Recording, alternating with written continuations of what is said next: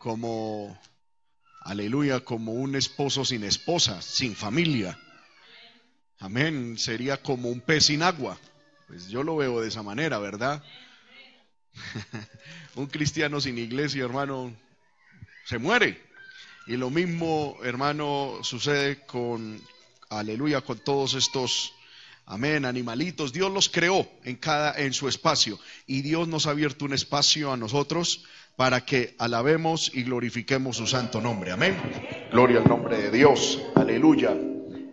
Por eso, hermano, es que tenemos que sentir gozo de venir a la casa de Dios. Amén. Porque en este lugar respiramos.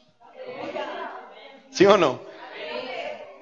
Espiritualmente en la iglesia respiramos, porque el respirar físico incluye el inhalar aire y exhalar. Y en la casa de Dios venimos a inhalar palabra y a exhalar alabanza. En la casa de Dios respiramos eh, espiritualmente. Aquí estamos vivos. Gloria al Señor. Amén. Entonces, la invitación es a que siempre, hermano, vengamos a la casa de Dios con gozo, con alegría, con motivación espiritual para alabar y glorificar a Dios. Amén. Los niños pueden salir a su clase. Gloria al nombre de Cristo y nosotros nos disponemos para alabar y glorificar a Dios también por medio de la exposición bíblica. Quiero que abramos la Biblia en el libro de Lucas capítulo 19. Gloria al nombre de nuestro Dios. Lucas capítulo 19, el versículo 11 al 27. Amén.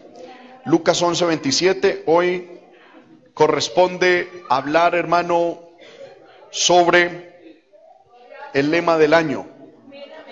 Amén, que es la responsabilidad. Siempre tenemos en la iglesia, o el Señor nos ha dado ese, ese método, de que el día que haya Santa Cena, pues en la dominical hablamos del lema del año para que el lema no quede solamente como un, un logo que se pone, sino que por lo menos una vez al mes se hable sobre el lema. Amén. Y así pues el lema, hermano, llegue a ser parte de nuestra vida y así podamos ser bendecidos a través de este lema, porque sabemos que es algo que Dios le ha dado a su obra. Amén. Y tenemos, hermano, que pues que practicarlo, obedecerlo y entender qué es lo que Dios quiere con este lema. Leemos la palabra en Lucas 19:11, yo leo un texto, luego usted lee en el siguiente y lo hacemos en el nombre del Padre, del Hijo y del Espíritu Santo.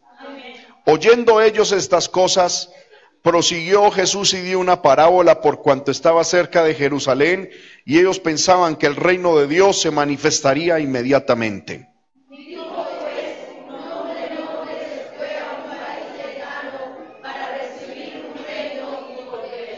Y llamando a diez siervos suyos les dio minas y les dijo, negociad entre tanto que vengo.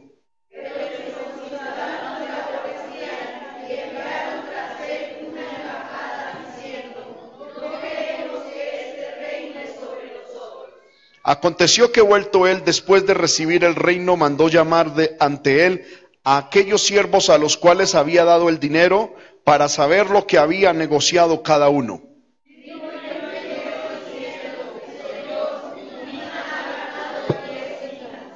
Y él le dijo, está bien, buen siervo, por cuanto en lo poco has sido fiel, tendrás autoridad sobre diez ciudades.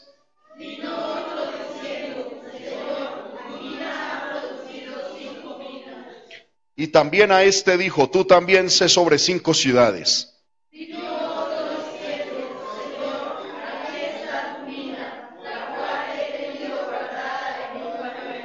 Por cuanto tuve miedo de ti, por cuanto eres hombre severo, que tomas lo que no pusiste y ciegas lo que no sembraste.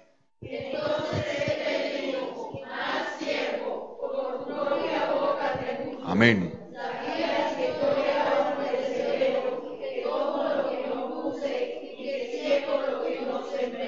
¿Por qué pues no pusiste mi dinero en el banco para que al volver yo lo hubiera recibido con los intereses?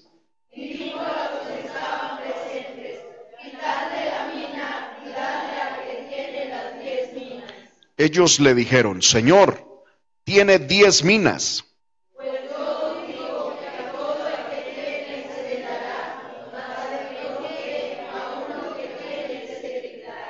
y también a aquellos mis enemigos que no querían que yo reinase sobre ellos, traedlos acá y decapitadlos delante de mí. Amén.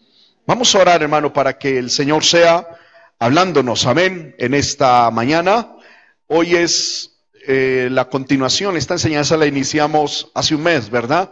Y no la terminamos, hoy es la continuación. Pidámosle a Dios, hermano, que Dios sea hablándonos a través de la misma y que podamos ser bendecidos. Oremos. Bendito Dios y Padre que estás en gloria, en el nombre poderoso de Jesucristo, te alabamos, te glorificamos, te bendecimos, te tributamos la gloria, la honra, la alabanza y la adoración.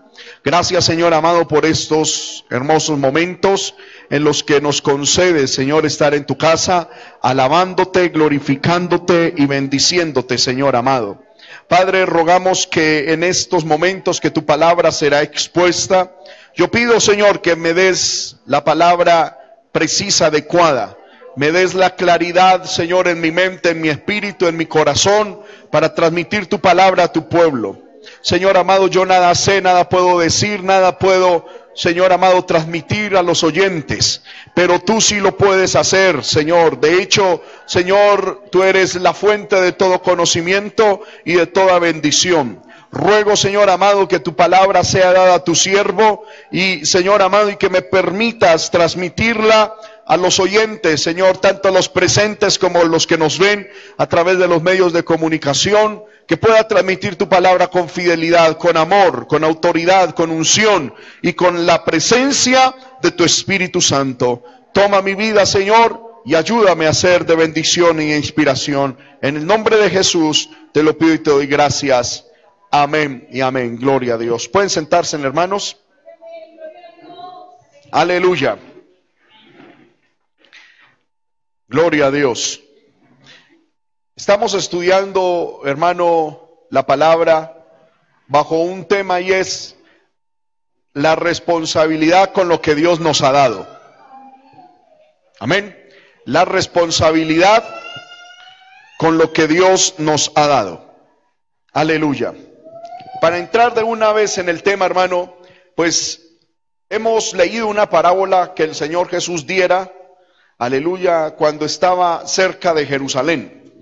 Y estaba también cerca de ser llevado eh, o de ser crucificado. Aleluya.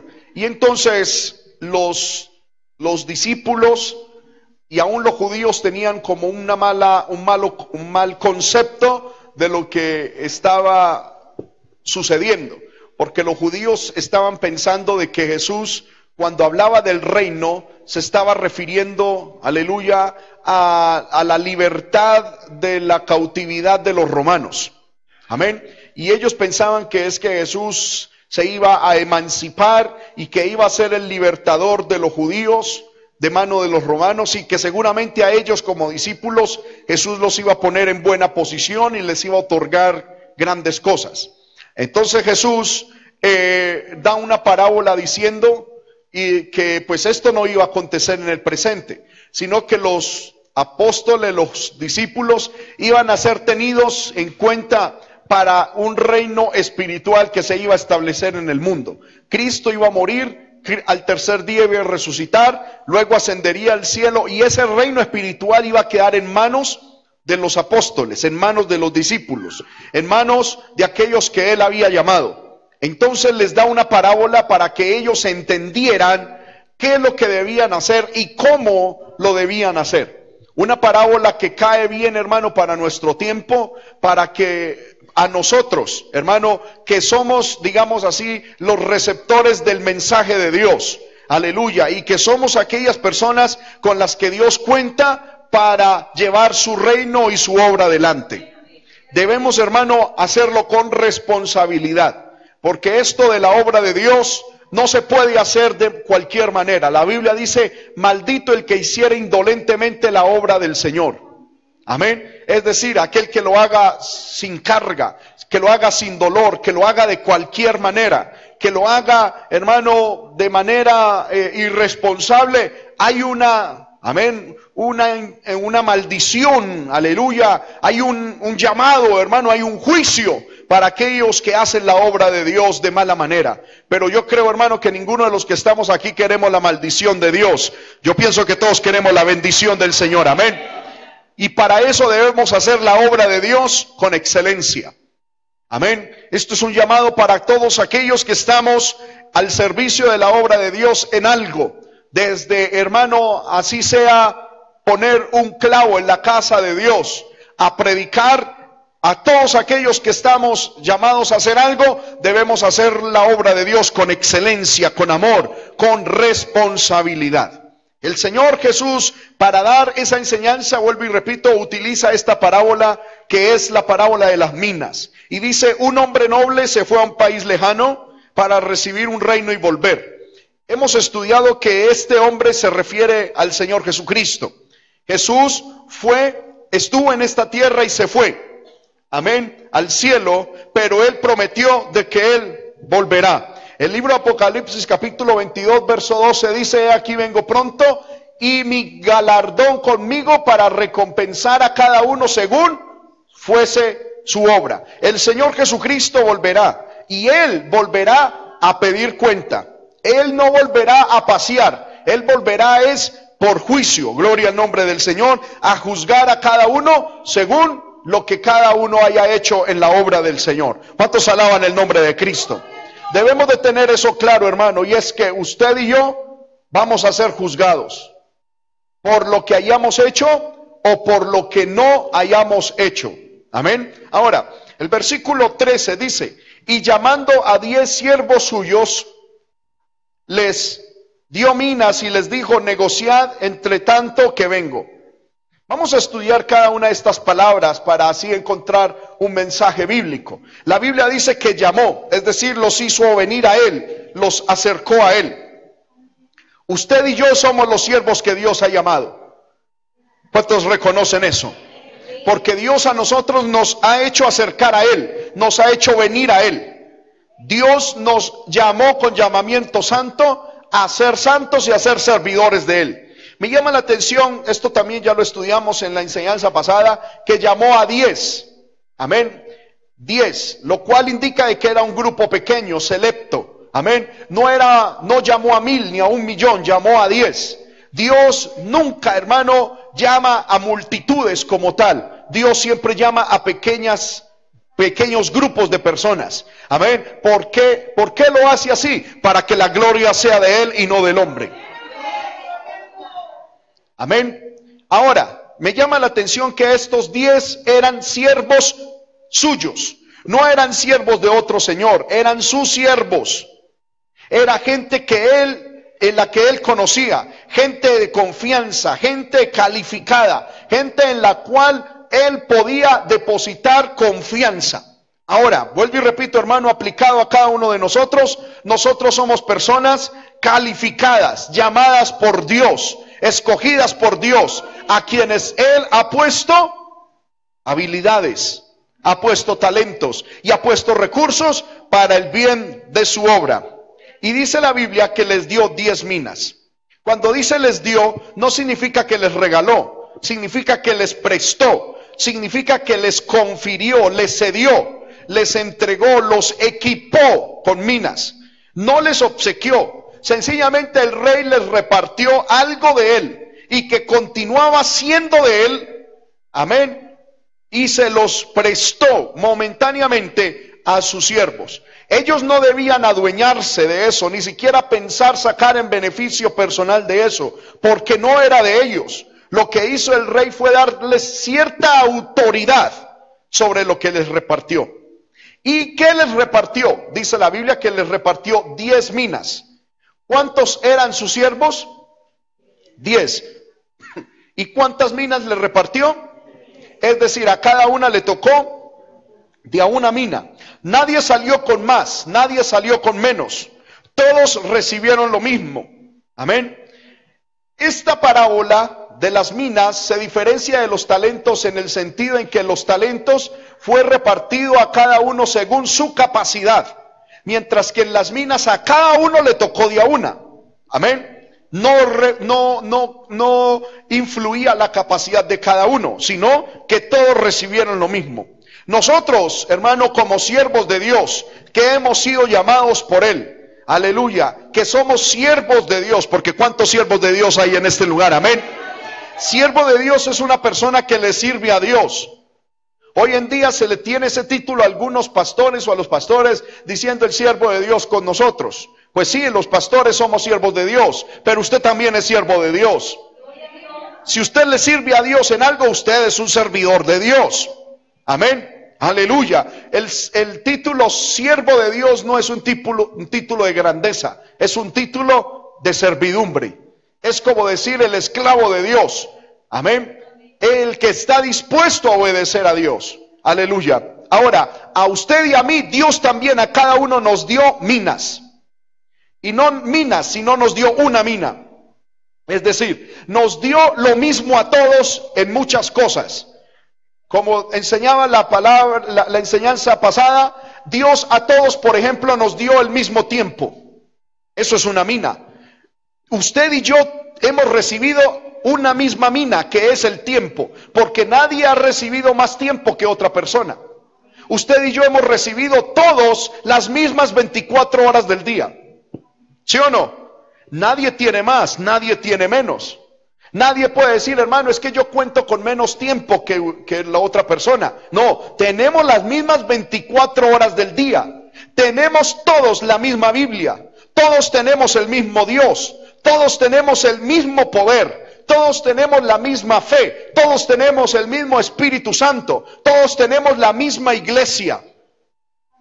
Porque si alguien dijera, hermano, es que yo tengo un Dios diferente, alguien diría, pues por eso puede hacer cosas diferentes. Pero no, todos tenemos el mismo Dios. Todos tenemos acceso al mismo Padre, al mismo Hijo, al mismo Espíritu Santo. Todos tenemos la misma Biblia. Todos podemos tener acceso y usar la misma oración. En esa área todos hemos recibido lo mismo. Y mi pregunta es, ¿qué estamos haciendo con eso que Dios nos ha dado? ¿Qué estamos haciendo con el tiempo? Porque hay personas que aprovechan más el tiempo y le sacan más fruto que otros. ¿Por qué hay personas que hacen más con la oración que nosotros? ¿Por qué hay personas que con la misma Biblia progresan más y tienen más victorias espirituales y en la vida que nosotros? ¿Por qué hay personas que, hermano, presentan mayor fruto que nosotros si tenemos lo mismo? ¿Por qué? Amén. Aleluya. El secreto está en que, hermano, los unos son responsables con lo que Dios le ha dado y los otros no. Amén. Ahora, el Señor dice que este hombre le dijo a los que habían recibido cada mina, les dijo, negociad entre tanto que vengo. El, la palabra negociar, lo estudiamos también en la enseñanza pasada, es la palabra griega para, para eh, pragmateuomai, que significa literalmente hagan negocio. Amén. Negociar es comerciar, es hacer un trueque para sacar un provecho. Ahora, cuando yo me puse a estudiar esto, hermano, encontré que la palabra negocio, se puede dividir en dos palabras. Amén. Ya lo estudiamos la enseñanza pasada. La palabra negocio se puede dividir en dos partes, que es la N, la E y la G, neg y ocio. Amén. Y se puede tomar la palabra o la parte neg como abreviatura de negación. Y está la palabra ocio. El concepto negocio en sí mismo indica negación del ocio. Nadie puede ser buen negociante si no es una persona que se ha negado al ocio. Una persona ociosa no puede ser negociante. ¿Cuántos dicen amén a eso? Amén. Ahora, el, la orden que el Señor les dio también incluye el primer secreto para tener éxito con lo que Dios nos ha dado. La orden es negociar, es decir, vayan y comercien, vayan y saquen negocio, produzcan, hagan que eso produzca. Y la, y el primer, la primer clave es niéguense al ocio. Vimos que el ocio representa o significa tres cosas. Primero, desorden personal. Segundo, insubordinación. Y tercero, inactividad. Cuando el Señor les dice, vayan y hagan negocio con esa mina, les está diciendo, niéguense al ocio, que incluye desorden personal, insubordinación e inactividad. Niéguense a eso, sean productivos, porque al fin y al cabo, Dios nos ha dado eso o les dio eso para recibir el fruto. Eso no era para que ellos se enriquecieran, sino era para que reportaran el fruto de lo que habían trabajado.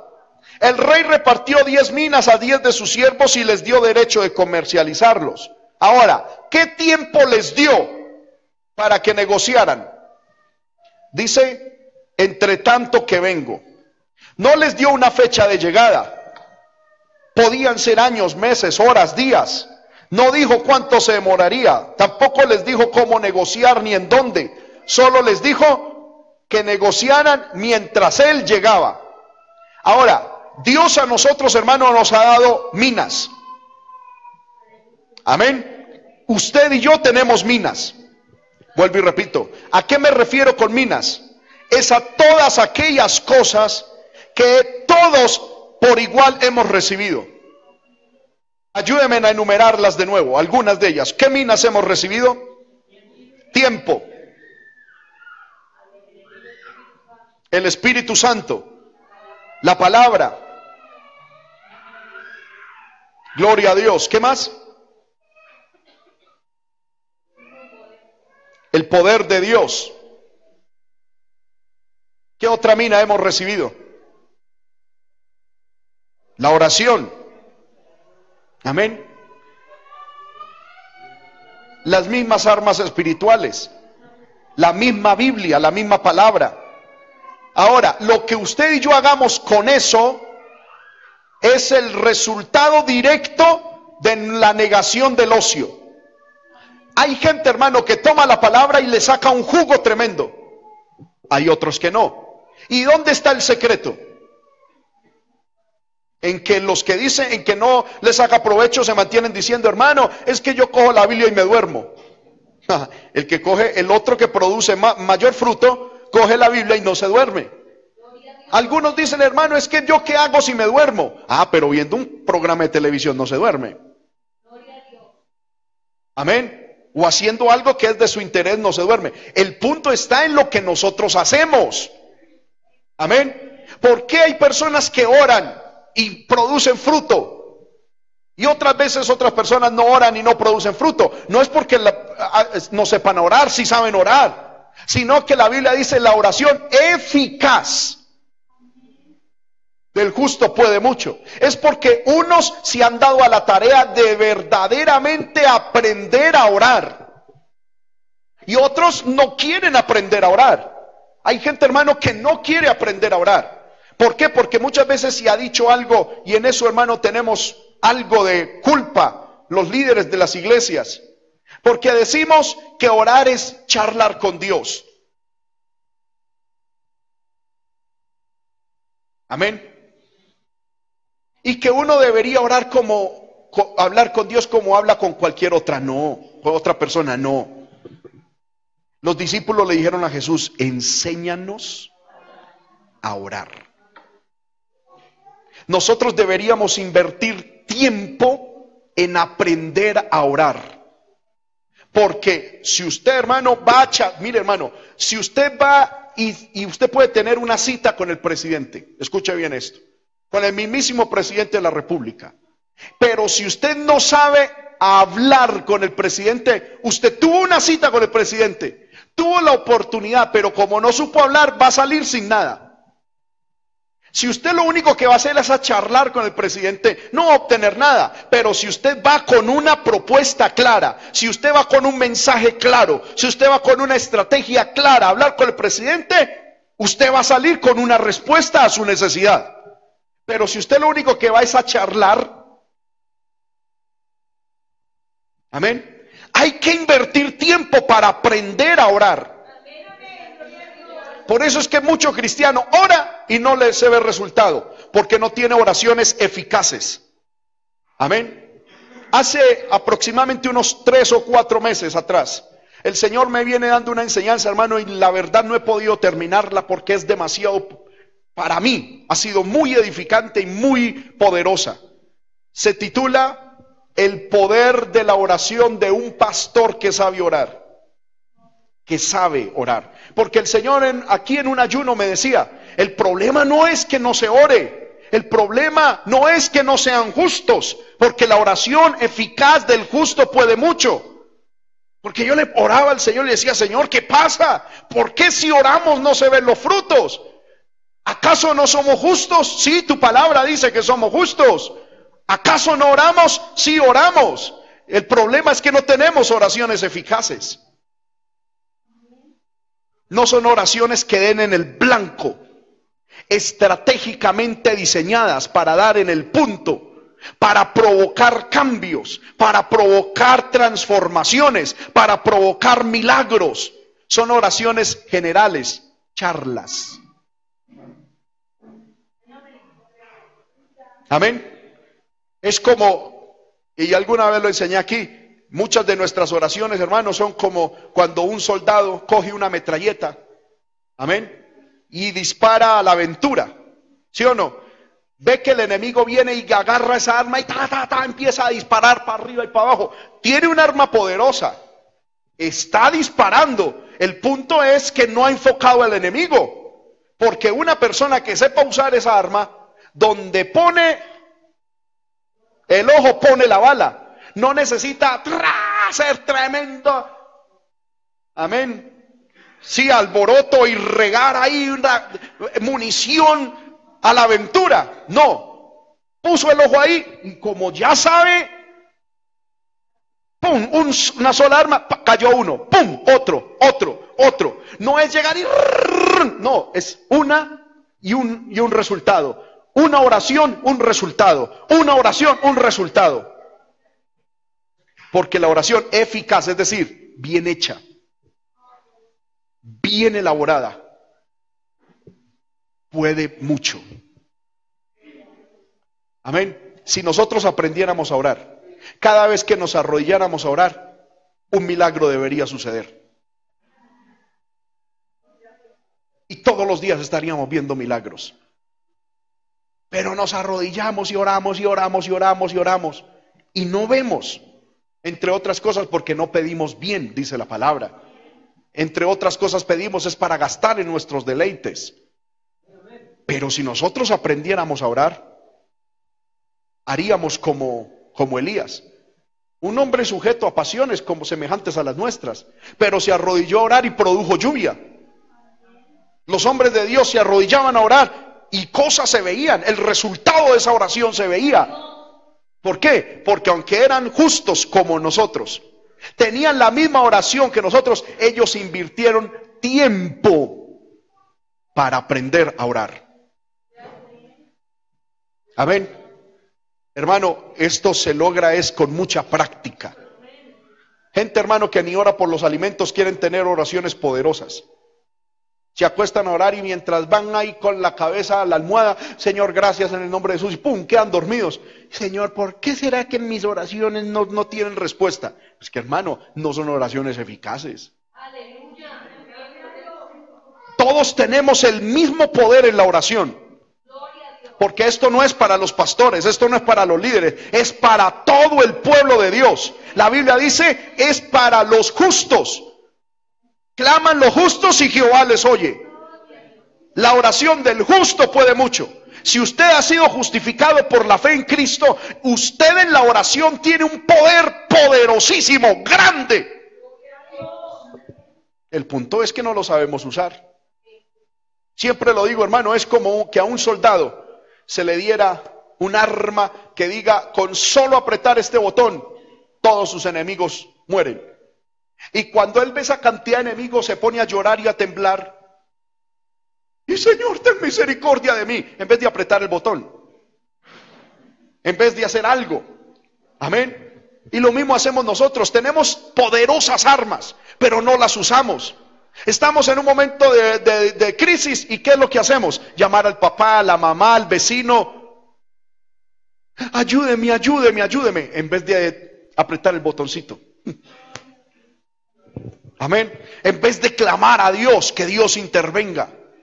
Tenemos problemas en los hogares y ¿qué hacemos?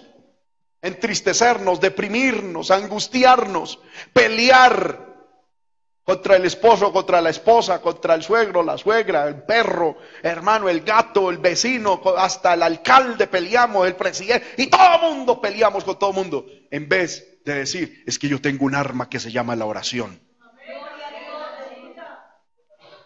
Amén. Vea, hermano, hay gente tan tremenda, y aún en el pueblo de Dios, y lo digo con lástima, que prefiere aguantar hambre a orar y a buscar a Dios. Porque es que uno los ve. Gente, hermano, pasando por unos momentos terribles y uno nunca los ve en ayuno en la iglesia. Amén. Gente pasando por momentos terribles que yo digo, por Dios amado. Y uno nunca los ve en una vigilia. Nunca los ve pagando un precio en la oración. Amén. Y por Dios amado, prefieren como vivir en el infierno en vez de buscar a Dios. Amén. Yo les invito, hermano, a que aprendamos que todos, todos tenemos un poder llamado oración. Y el resultado de la oración no depende de Dios. Y como ahorita vamos a mirar, no depende de ese, que es que ese diablo está tremendo, cochino. No, es que no hemos invertido tiempo en saber usarlo, en saber negociar, en utilizarlo para sacarle provecho para el reino de Dios y aún para provecho propio. No hemos aprendido. Amén. ¿Cuántos alaban el nombre de Cristo? Ahora, este hombre llegó y les dio las minas y les dijo, hagan con esa mina, negocien con ellos entre tanto que, vengo. Es decir, mientras el rey se iba y volvía, es que había oportunidad de negociar con ellas. No era después de que él viniera, era mientras él no estuviera. se podía hacer algo con esas minas. Ahora, me llama la atención el versículo 14. Dice la palabra, pero sus conciudadanos le aborrecían y enviaron tras él una embajada diciendo, no queremos que éste reine sobre nosotros. Amén. Me llama la atención eso, hermano, porque cuando yo leí esa parábola, yo decía, a mí que me interesa saber que los ciudadanos no querían al rey. O sea, ¿qué tiene que ver eso ahí? Se supone que el enfoque son las minas, ¿verdad? Se supone que las minas es el tema principal de esta parábola y las claves para tener resultado. ¿Qué me interesa a mí? Que los ciudadanos aborrecían al rey y que habían enviado una embajada diciendo que no quería que él reinara sobre ellos. Y le oraba al Señor, Señor, pero tú para qué metiste ese texto? No le entiendo. No tiene sentido, me parece que no tiene sentido dentro de la enseñanza. Y el Señor me hizo entender algo que les quiero compartir. El texto en griego dice los ciudadanos de él. Es decir, la gente que el rey gobernaba no lo querían. Es más, dice que lo aborrecían. Ahora, es normal pensar que cuando el pueblo no acepta a su gobernante, tampoco acepta a los delegados del gobierno. Esto nos está hablando que los siervos, que eran los representantes del rey, iban a ir a un mercado que era opuesto al rey y a todo lo que fuera del rey. Es decir, el rey les dio a cada siervo una mina. Amén. Estas minas iban con el sello del rey. Todo el mundo sabía esto es del rey. Y los mandó a negociar a un mercado donde la gente no los iba a decir, a, recibir diciendo, ay, tú eres un embajador del rey, qué bueno, venga, tome tintico, mi hija, mm". no, no los iban a recibir bien. ¿Cómo los iban a recibir? Con oposición. Los iban a recibir con rechazo. hermano, con persecución. Para eso es que Jesús incluyó ese detallito, porque los siervos que iban a negociar con esas minas no iban a llegar, hermano, a un lugar, vuelvo y repito, donde la gente les iba a decir, ay, tan bueno ese rey, no, mire, les damos para que se les facilite a ustedes el trabajo. No, era un, un, pueblo hostil que se oponía, el cual era difícil. Amén. Ese pueblo no quería saber nada ni del rey, ni de sus riquezas, ni de sus monedas, ni de sus minas, ni de sus siervos. es más, le mandaron a decir, por favor, si usted se va por allá, quédese por allá, no nos gobierne, no queremos que usted nos mande. Y ese es la descripción más perfecta de la situación espiritual en la que Dios nos ha mandado a servirle en este mundo. Porque Dios a nosotros nos ha mandado a servirle no en un mundo que ama a Dios, sino en un mundo que es hostil, opositor, hermano, y que levanta oposición a Dios y a sus siervos. hermano, porque fácil sería ir a predicar, por ejemplo, en un lugar donde cuando uno llegara, amén, como cuando llegan estos futbolistas o estos deportistas que han ganado medallas, que lo llevan en un carro de los bomberos, amén, el propio alcalde o gobernador los recibe y todo el mundo, ay, bienvenido. Que a uno como, como, como cristiano de Dios o, mensajero de Dios lo recibieran así, pues cualquiera. Pero ¿cómo nos reciben a nosotros cuando vamos a un pueblo a predicar? Amén. Con cómo, cómo se recibe en el mundo espiritual un ayuno suyo, una oración suya o mía. ¿Cómo se pone Satanás cuando usted y yo nos decidimos consagrarnos a Dios? Amén. Y eso lo vive usted y eso lo vivo yo.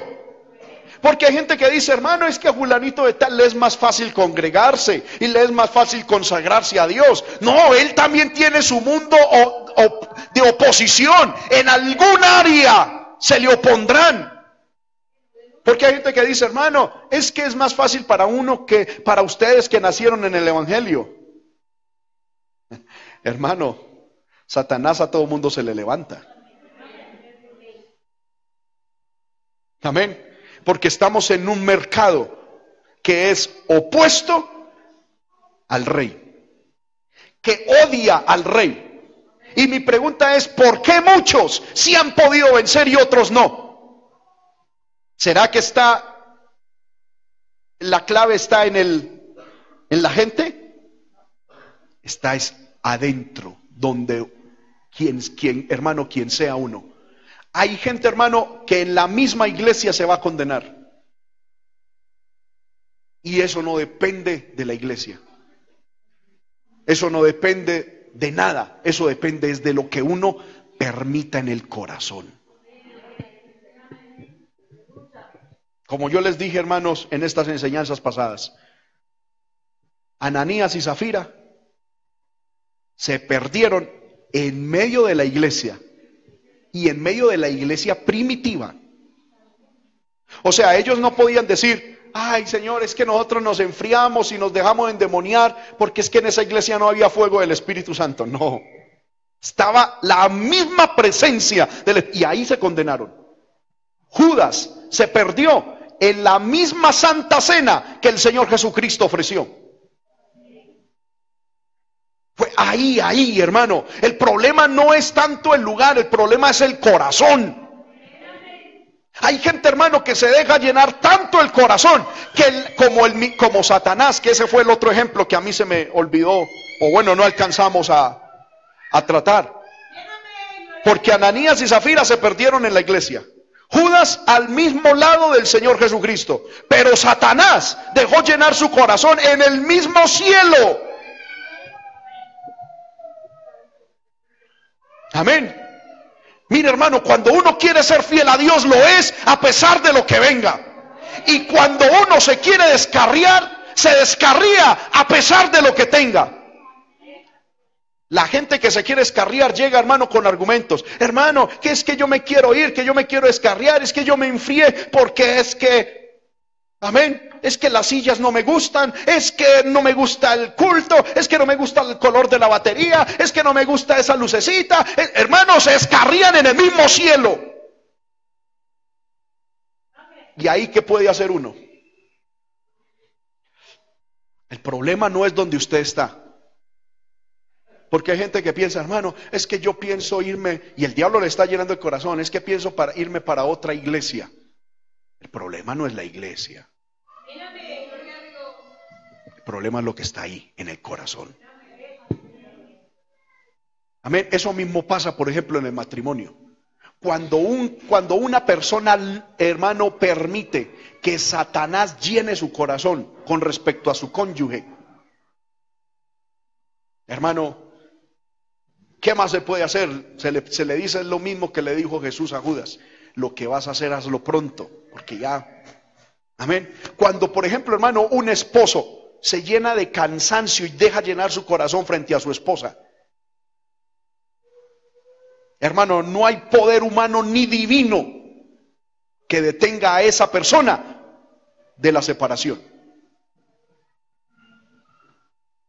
¿Por qué? Porque ya el corazón está lleno. Ya tiene argumentos y más que argumentos para hacer lo que va a hacer y no va a haber nadie. Y cuando uno se pone a escuchar esos argumentos, uno que está afuera, uno dice, pero qué bobada. Yo he escuchado, hermano, hombres cansados de su esposa, sencillamente, hermano, es que no me tiene el arroz como yo lo quiero. Una bobada de esas. Yo he visto problemas en los hogares, hermano, porque no le llevan el tinto a la temperatura que desean. Porque es que, y hago aquí un paréntesis, hermano. La palabra de Dios da para hablar de todo, ¿verdad? Hay hombres que tienen a la esposa y no se consiguieron una esposa, lo que se consiguieron fue una sirvienta, una esclava, hombres machistas que no han entendido a Dios ni el Evangelio. Y piensan que es que las mujeres están es para, para servir y servir. Aunque la responsabilidad primero de las hermanas está a su hogar, Hermano, el primer interés mío como esposo de mi esposa es el espiritual, el ministerial, el de ella como persona. Yo prefiero a mi esposa sana, con su, con su psicología sana, y no tener una casa perfecta, pero una mujer deprimida y ahí paranoica, hermano que llegó uno, poder en el Señor, llegó Juan David. Ay, no, no, no. Qué tristeza, hermano. Amén. Que los, que los hay, los hay. Y no están lejos. Amén. Es, estos hombres llegan a la casa, hermano, y es como si llegara pues el mismísimo Dios. Amén. A los niños, siéntense aquí. Ay, pasito, pasito, pasito. Escondan eso. Uy, por Dios, amado, viene. Ay, no, hermano, qué tristeza. O sea, y si hay alguien aquí, hermano, arrepiéntase. Deje ese maleado orgullo. Porque nuestras esposas no son esclavas. Son ayuda, pero no son esclavas. Nuestras esposas no nos deben de temer. No, nosotros no le debemos producir miedo a nuestras esposas. Que cuando el esposo llegue a la casa, la esposa sienta alegría, gozo. Amén. Obviamente, a la hermana le digo, usted debe cumplir con su deber. Amén. Pero hermano, muchas veces se enseñorean. ¿Verdad? y, el diablo va cargando el corazón. Yo conocí un hombre, hermano, él era profesor. Hermano, salía en la mañana. A esa hora de la mañana en que él se iba, la esposa tenía que quedar bañada y los niños bañados. Cada hora, hermano, que él terminaba clase era llamándola. ¿Usted qué está haciendo? Esa mujer no podía ni medio sentarse. ¿Qué está haciendo? Yo no voy a alimentar una vaga. A ver, Amén. Y cuando él llegaba a la casa, lo primero que hacía antes de saludar era, aquí hay polvo. ¿Usted qué hizo todo el día? Amén. A los cuadros, acá hay polvo. Iba hermano y le pegaba a las, a las camas a ver, y, y así contra luz a ver si salía polvito. Qué vida tan desgraciada, hermano. Amén. Esos muchachos, hermano, la misma señora, la esposa de él, nos contaba. Él llega y ellos empiezan a temblar, a temblar. Al último se meten en, cada uno en su cuarto. Y cuando medio crecieron, se fueron del país. Es que quien aguanta ese régimen, régimen, hermano. Es que ni en Venezuela.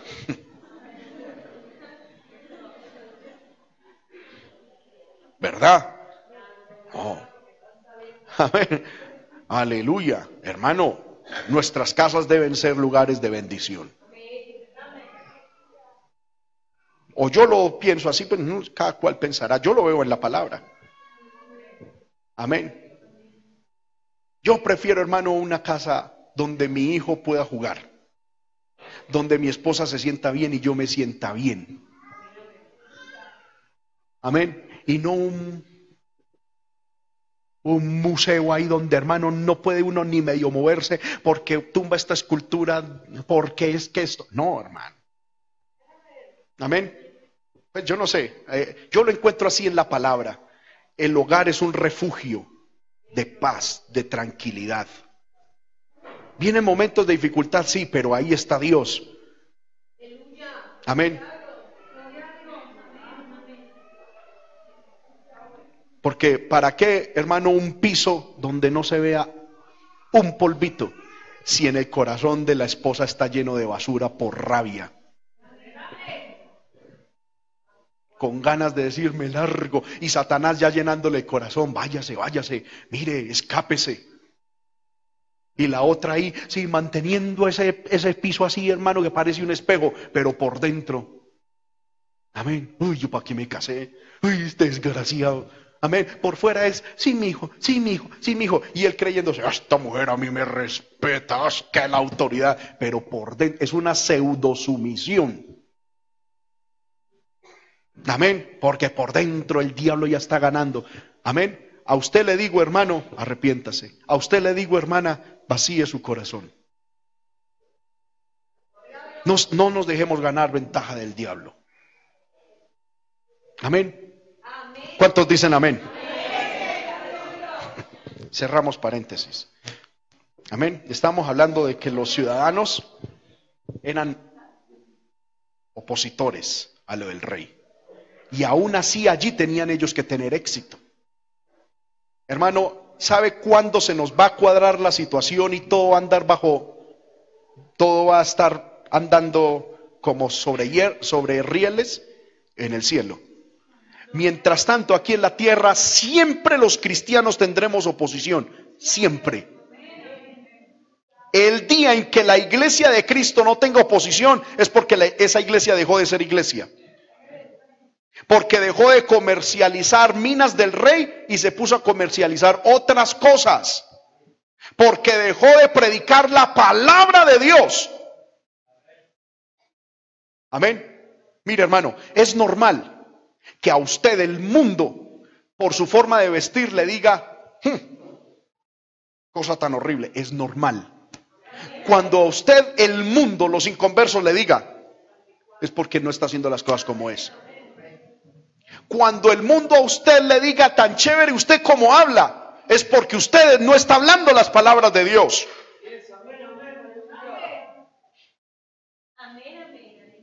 Así es de sencillo. Cuando el, cuando el mundo a mí me premie mi música, es porque mi música no le está agradando a Dios, sino al mundo. Cuando el mundo se atreva y yo me gane un premio por una predicación, hermano, ese día me, me tiraré de rodillas, pedirle a Dios que me perdone. Porque el apóstol Pablo dice que el mensaje o agrada a Dios o agrada a los hombres pero no puede agradar al mismo tiempo a los dos. Digo, al mundo y a Dios. No, no agrada a los dos al mismo tiempo. O agrada al uno o agrada al otro. Y Pablo dice, ¿y qué? ¿Busco el favor de Dios o el de los hombres? Pablo dice, no, yo busco el favor de Dios. Así al mundo no le guste. Por eso el, esa cuestión, ay hermano, que Julanito de tal se ganó un premio Grammy. Eso es la evidencia número uno de que no le está cantando a Dios. Porque el mundo nunca puede aceptar ni gustarle las cosas de Dios. Nunca. La iglesia siempre estará en oposición al mundo. Siempre. Y el día en que nos hagamos amigos del mundo, nos constituiremos enemigos de Dios. Santiago 4:4. O almas adúlteras. No sabéis que la amistad con el mundo es que enemistad contra Dios. Cualquiera pues que se hace amigo del mundo, se constituye enemigo de Dios. Es que no podemos ser amigos de Dios y el mundo no se puede. Amén. No hay forma de encontrar un punto de equilibrio. Hay gente que dice, hermano, es que son muy extremistas. Como yo ayer me preguntaba, ¿cómo puede entonces, si alguien dice que somos extremistas, en el libro de, Apocalipsis dice, sé frío o caliente, pero no tibio. Yo hago una pregunta, ¿será que podemos no ser extremistas sin caer en tibieza?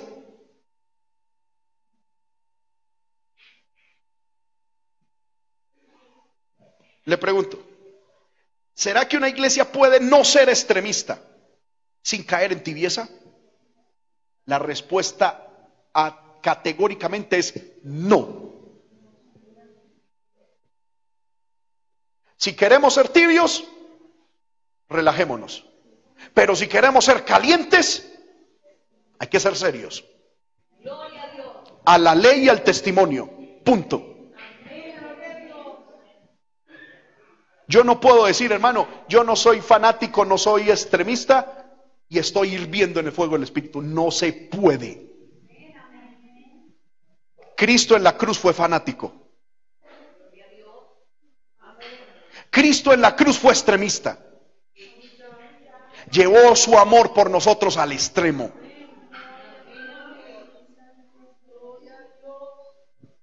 Amén. La sal no puede encontrar un punto entre lo salado y lo dulce, porque deja de ser sal. ¿Sí o no? Si la sal buscara un punto intermedio para agradar tanto la parte dulce como la parte salada, ¿será que sigue siendo sal? Pierde su sabor. ¿Y la sal sin sabor para qué sirve? Para ser hollada por los hombres. ¿Cómo puede un cristiano aceptar, hermano, tibieza espiritual y pensar de que vive para Dios? Nunca. O somos o no somos. Porque la iglesia, vuelvo y repito hermano, la iglesia es radicalmente opuesta al mundo. Radical. No es, no es que vamos a encontrar un punto medio, no es que nos vamos a encontrar en el medio para ver cómo dialogamos con el mundo. No, la iglesia es radicalmente opuesta. Yo ayer pensaba en la noche, un cristiano que no sea extremista, viene la persecución y es el primero que cae, porque no tiene raíces profundas. Un cristiano que diga, hermano, es que eso de la vestimenta es muy, es muy muy extremista. Eso, hermano, de buscar a Dios es muy extremista. Vea, a ese cristiano medio le llega una medio persecución y es el primero que afloja. Porque si no somos capaces de vivir para Dios en esas cosas tan efímeras, ¿será que seremos capaces de permanecer con una espada en la garganta?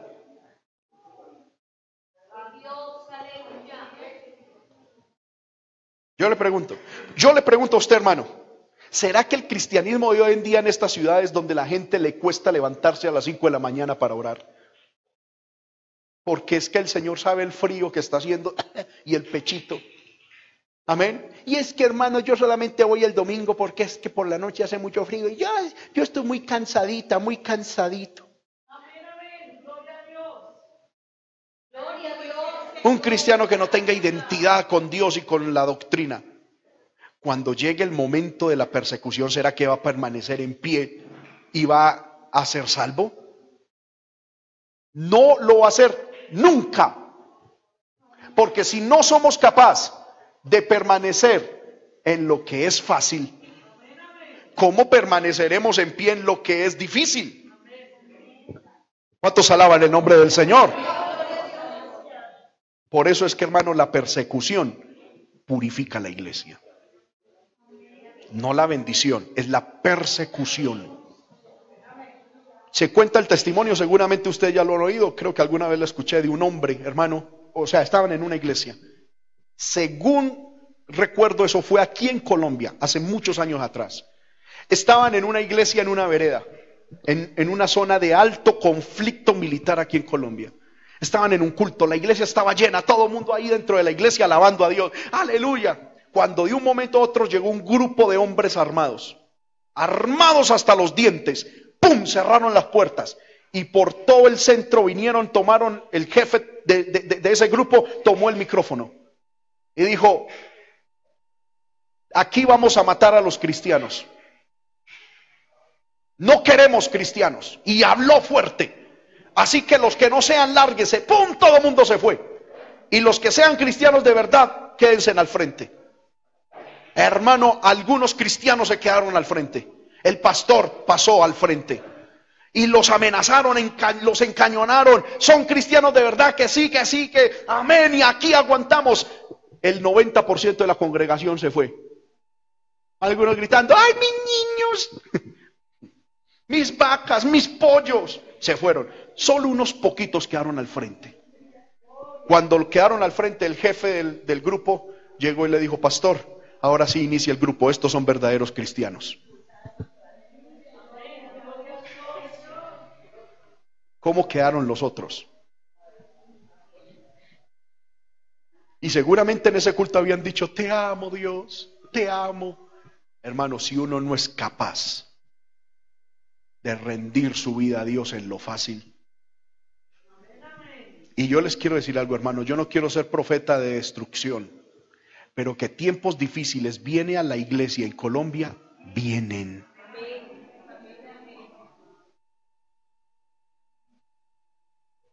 Algunos dicen, vienen momentos de avivamiento. Sí, vienen momentos de avivamiento, pero es porque Dios va a purificar su iglesia.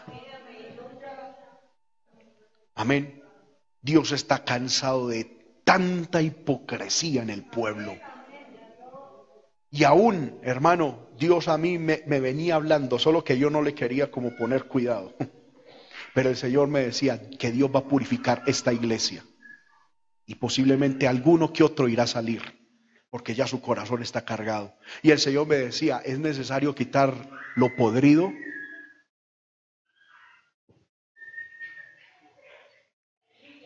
Para que haya bendición y multiplicación. Yo le dije, Señor, entonces empieza conmigo a purificarme, porque no quiero salir. Amén. Limpiemos nuestros corazones y entendamos, hermano, qué es el Evangelio. El Evangelio es poder de Dios, pero que el mundo se opone, se opone. Amén. Que vamos a encontrar oposición, eso es normal que la gente a usted, hermano, le va a hablar maluquito, le va a hablar maluquito. Y que posiblemente van a llegar momentos en los que nos van a oprimir y nos van a, a, dar duro, nos van a dar duro. Pero que la gracia de Dios sea con nosotros, hermano, perseveraremos hasta el fin en el nombre de Jesús. Yo no sé cuántos pueden levantar su mano y decirle, Señor, ayúdame a permanecer hasta el fin.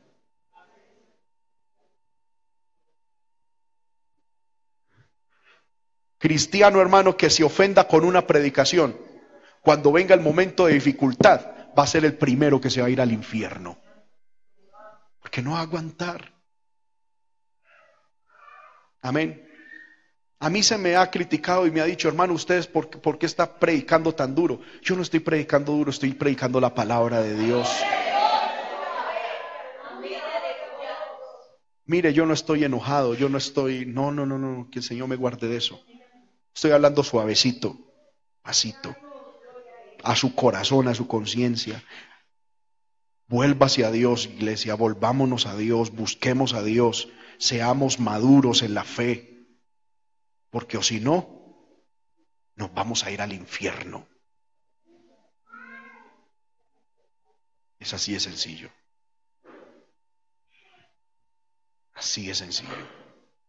Esto no se trata, hermano, de venir a una iglesia. Esto se trata de la salvación. Alguien me dijo, es que usted dice eso es para retener la gente. No, si quiere, váyase.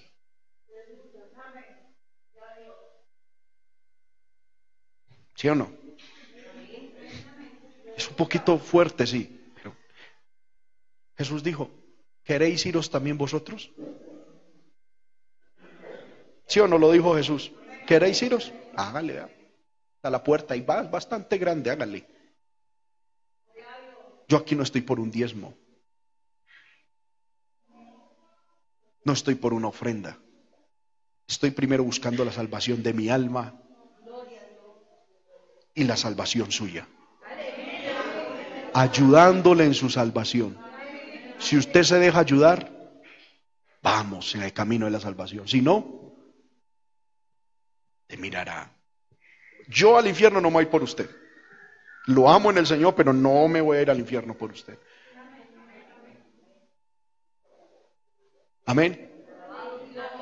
Como iglesia, hermanos, les digo, queremos ser salvos tomemos la mano el uno del otro y vamos en el camino de la salvación, en sometimiento, en humildad, purificados los corazones, purificadas las conciencias, haciendo lo que nos corresponde hacer, siendo fieles a Dios, acostumbrándonos a tener un evangelio esforzado en medio de la bendición, para que cuando la bendición se acabe, no sigamos acostumbrados a un evangelio esforzado. No nos acostumbremos a vivir un evangelio desde la bendición, desde la comodidad. Porque cuando la comodidad se acabe, entonces nos vamos a descarriar. Y se nos va a hacer duro el evangelio. No, Dios nos está bendiciendo. Hagamos de cuenta que no estamos bendecidos. Usted Dios lo está bendiciendo. Busque a Dios como si Dios no lo estuviera bendiciendo. Porque algunos hermanos, entre más Dios los bendice, menos buscan a Dios por estar cansados buscando y reteniendo la bendición que Dios les ha dado. Haga de cuenta que Dios no lo está bendiciendo. Busque a Dios, acostúmbrese a tener un evangelio no suave, sino esforzado, para que si Dios en algún momento permite que esa bendición se acabe, nosotros sigamos siendo cristianos esforzados. ¿Cuántos dicen amén? De verdad, ¿cuántos dicen amén, hermano?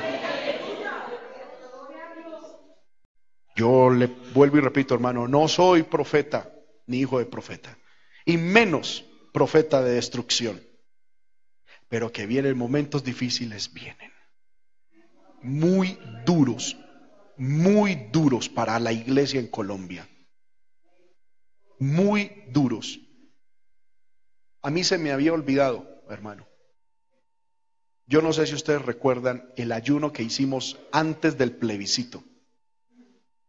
Amén. Estuvimos aquí en la iglesia orando por Colombia.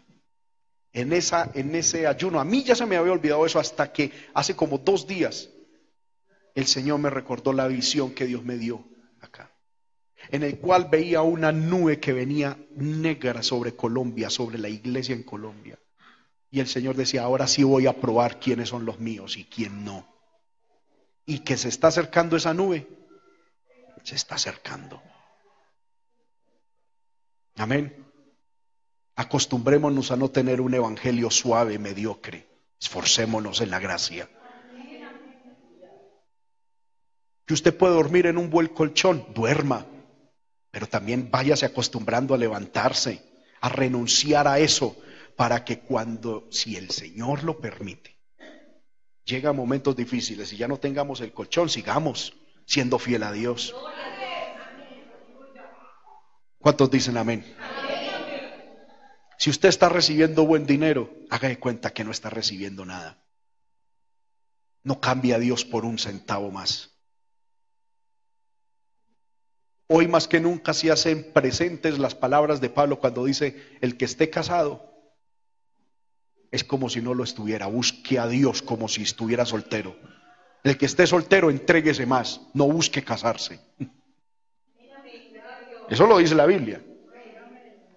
El que tenga bienes de este mundo haga de cuenta que es pobre y busque a Dios. Y el que es pobre, búsquelo más. Amén. Estamos en esos tiempos. Cristo ya viene por la iglesia. hermano, y el que esté débil caerá. Y esto no se trata de ser parte de una iglesia, se trata de ser salvo. El mundo se está levantando con más furia que antes. Amén. Hay que orar que Dios nos halle por dignos de ser tenidos fieles ante su presencia. Amén. Yo le invito a que cierre ahí sus ojos, levante su mano. Aleluya. Aleluya. Aleluya.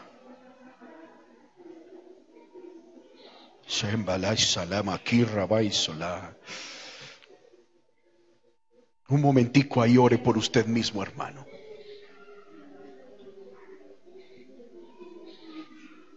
Ore por usted mismo. Dígale, Señor, ayúdame. Ayúdanos. Ayúdanos, Señor. Ayúdanos, Señor. Ayúdanos, Señor, ayúdanos.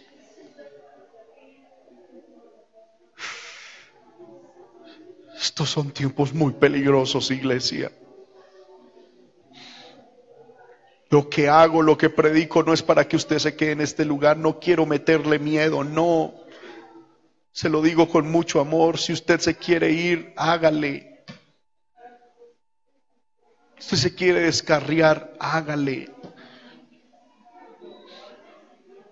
Usted se quiere ir para otra misión, hágale. No, bien pueda. Pero piense en su salvación, hermano. Piense en su salvación. Se lo digo en el nombre de Jesús.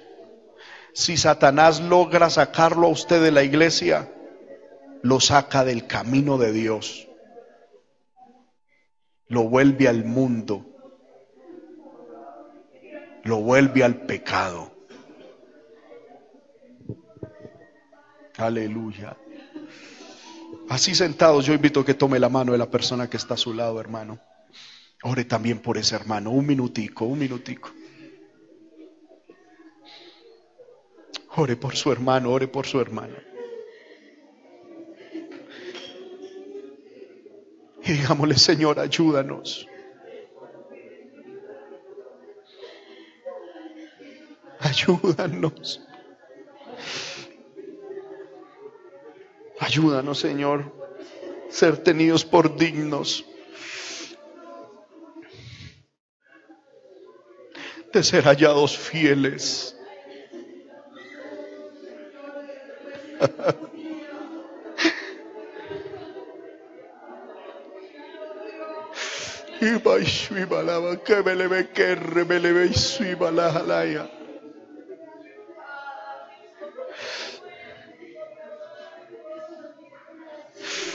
Que soy a mi amisadio le ve carro me le ve que me suiba lo balaya.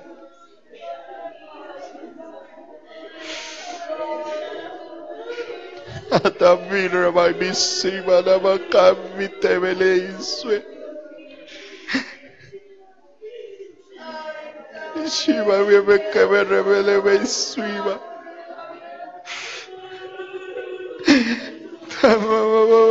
y silibikima y suibacarraba y solaya.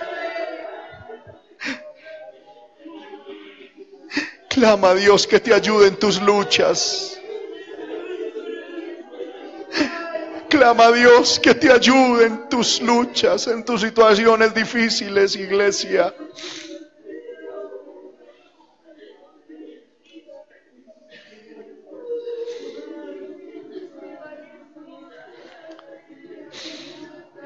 Espíritu de Dios, ayúdanos.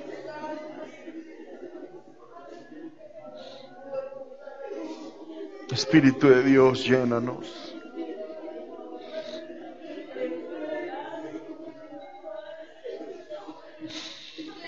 Espíritu de Dios, llénanos, ayúdanos.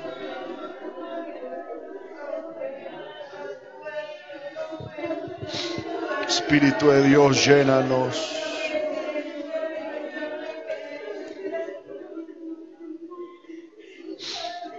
Espíritu de Dios, llénanos y ayúdanos.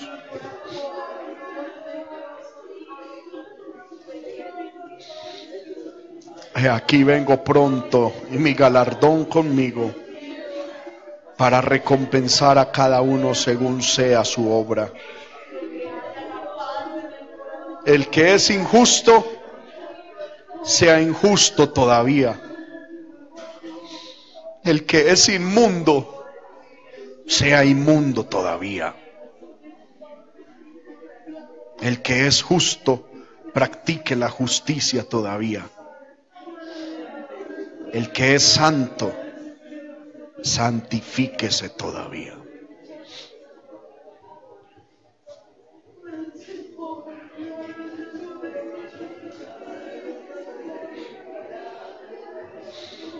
Muchos están diciendo, Señor, pero ¿por qué tanta oposición? Y el Señor hoy te dice, hijo, hija, es normal, es normal.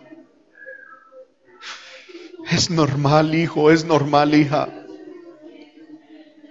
Estás en un mundo que no me ama, estás en un mundo que no me acepta. Y si no me aceptan a mí, tampoco a ti te aceptarán. Pídele fuerzas a Dios, pídele fuerzas al Señor, hermano.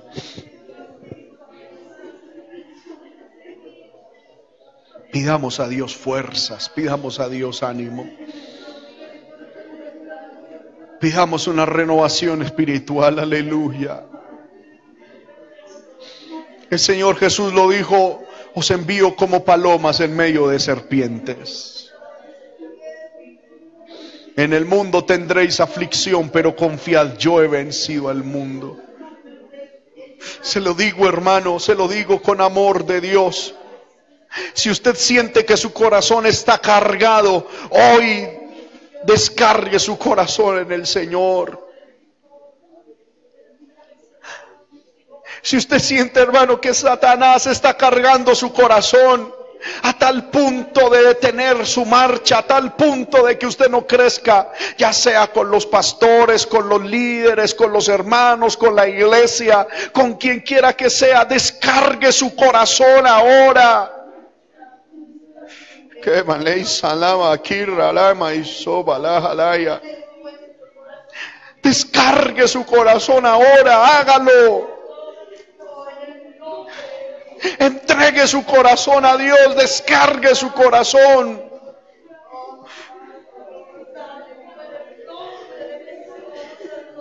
No pretenda seguir con esas piedras en su corazón.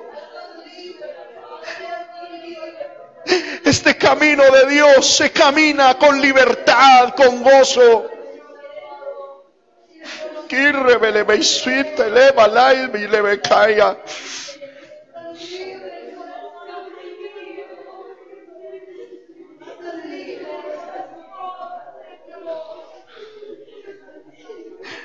Descargue su corazón al Señor.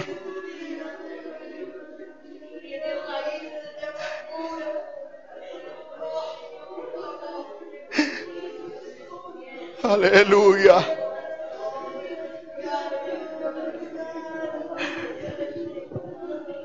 El altar está abierto, hermano, en esta hora, por si alguien desea venir y decirle, Señor, A tus pies yo vengo a descargar mi corazón. El diablo está poniendo peso en mí. El diablo está cargando mi corazón y ya me es está difícil caminar. Ya me es hasta difícil caminar, Señor. Ay, se va la caballero, lima y su jalaya.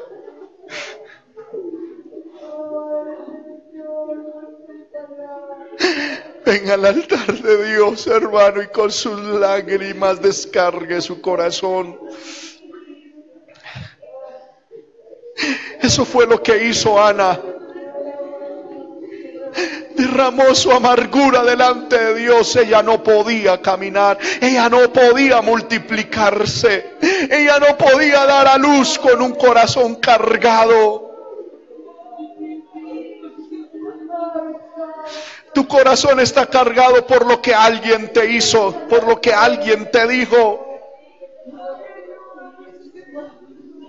Seguramente estás cargado porque alguien no te visitó, alguien no te dio un consejo cuando lo necesitabas. Y el diablo ha puesto que ya, que nadie te ama, que no eres importante ni para Dios ni para la iglesia. Y aunque caminas, ya caminas arrastrando los pies, caminas con pesadas cargas en tu corazón, haces las cosas porque tocan, pero ya no está esa vida, ya no está ese fuego.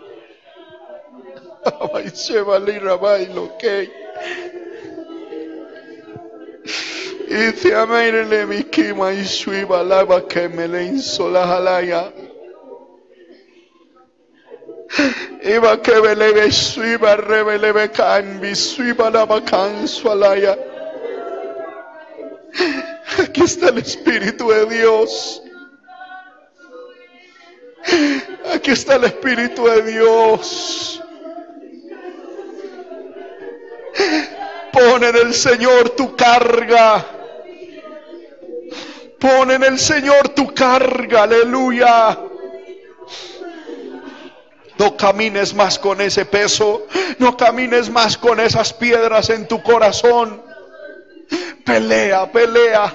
Algunos tienen tantas piedras en su corazón que ya están como estatua de sal, como si fuera una piedra.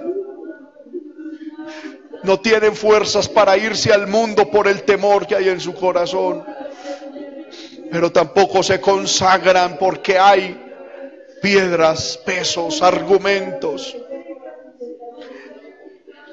Escapa por tu vida, hermano, hermana.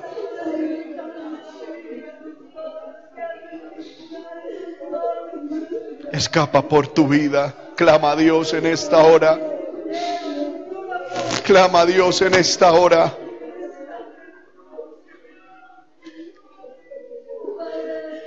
Clama a Dios en esta hora. Tu salvación está en juego.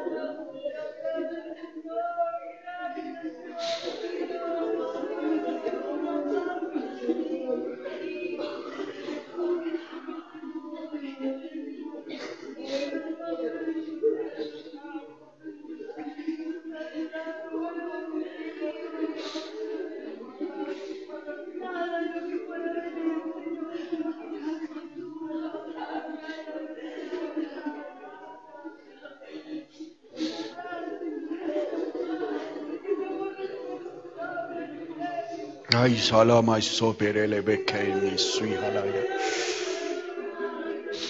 Sole bere bekai la mai shalo halai mi kai salo halaya.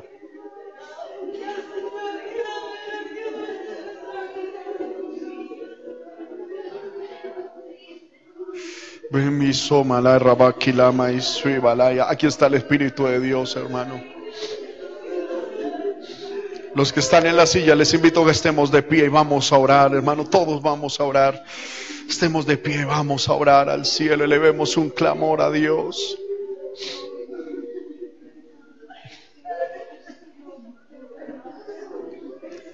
Si esta palabra, si esta presencia de Dios no toca tu corazón, nadie más lo va a hacer. Shimbalai samaya la makirre beke misahalaya. Sui balain rebele beke misebele miatai solahalaya. Yo siento la mismísima presencia del Espíritu de Dios aquí. La mismísima presencia de Dios aquí.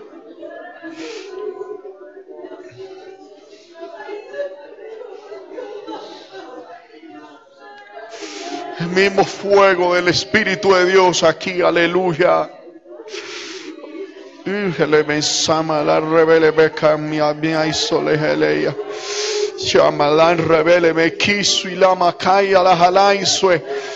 Dale libertad al Espíritu de Dios, dale libertad al Espíritu de Dios. Dale libertad al Espíritu de Dios que está en este lugar, aleluya. Dale libertad. Ahí el Espíritu saca ese peso. Ahí el Espíritu rompe esas cadenas. Ahí el Espíritu de Dios te santifica. Aleluya, aleluya, aleluya. Aleluya, aleluya, aleluya. Que la jalaya. Le ve y sola jalay, sole me kendua. Oh, aleluya, aquí hay poder de Dios. Aquí está la presencia del Espíritu de Dios. Aquí está la presencia del Espíritu de Dios. Aleluya. Aleluya, aleluya, aleluya. Aleluya, aleluya, aleluya. Aleluya, aleluya, aleluya. Aleluya. Aleluya.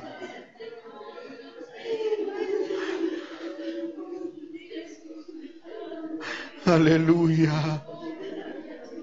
Ayúdanos, Señor.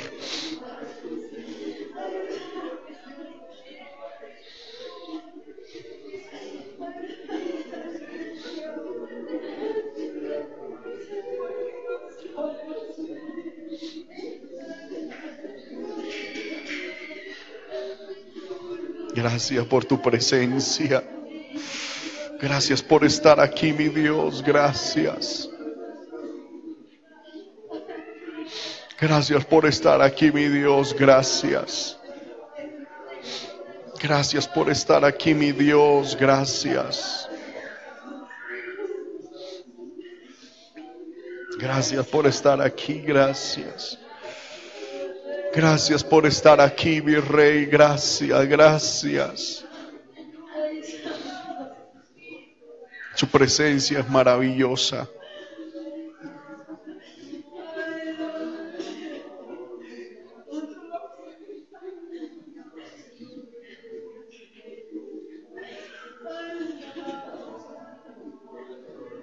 Te alabamos, Señor.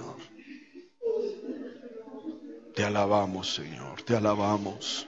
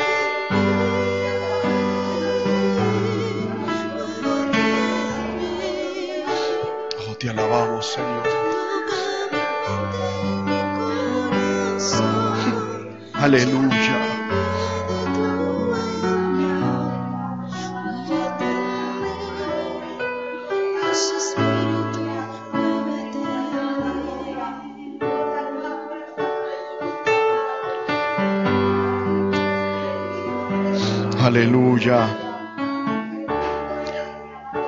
Aleluya. Oh, gloria a Dios. Hermano, yo siento en mi corazón que viene un ataque muy, muy, muy fuerte para los caballeros de esta iglesia. Muy, muy fuerte. El diablo ya está empezando a trabajar en muchos, pero viene un ataque fuerte, fuerte de Satanás. Yo quisiera que en esta hora, hermano, oráramos por los caballeros. Aleluya. Oremos por nuestro hermano Eymar. Yo invito a que pase a este lugar. Que me le hizo aloja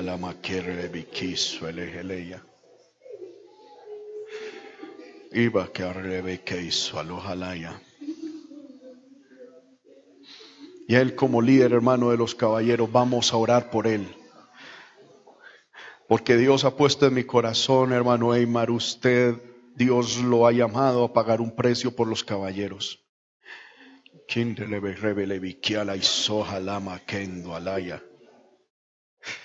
Y viene un plan, viene un plan de Satanás para destruirlos por completo.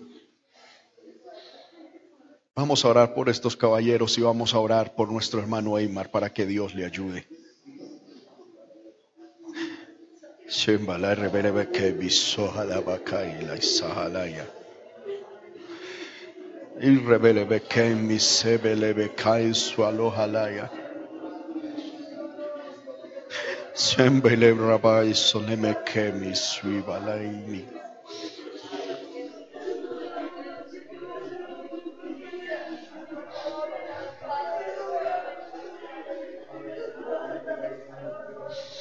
Vamos, levantemos un clamor, hermano, por los caballeros de la iglesia.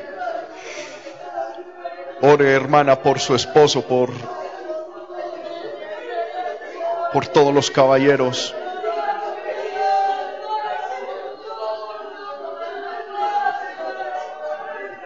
Indi que relemisama la isola halaya.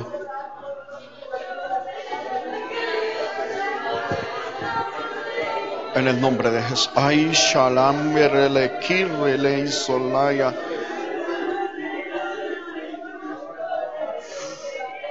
Pero sualuki le mi amai solama kaira mei salaya. Ay, quintebe swim alai mi que ravele me. Sabu apu que me le insoleheleya. ipa kama suentelebe kemi suibalaya. Sebero menti lama kerrebelebe kemi suiba. Ababa santu ababa ikila ay suiba le rababa isole. Ama isuiba la mama isoleya. Ibe kirra bay bisalaya. Tabay bisuibe lebe kemi. I be shabalaba kebelebe sweet rabalaba kandwa. Te I shamalaba swiba. Rebelebe kemi. Iselebe kamwa boha swamalaya. Chema tu abeime rebelementu aime. Kebala maishwa halai rabala ime isola halaya.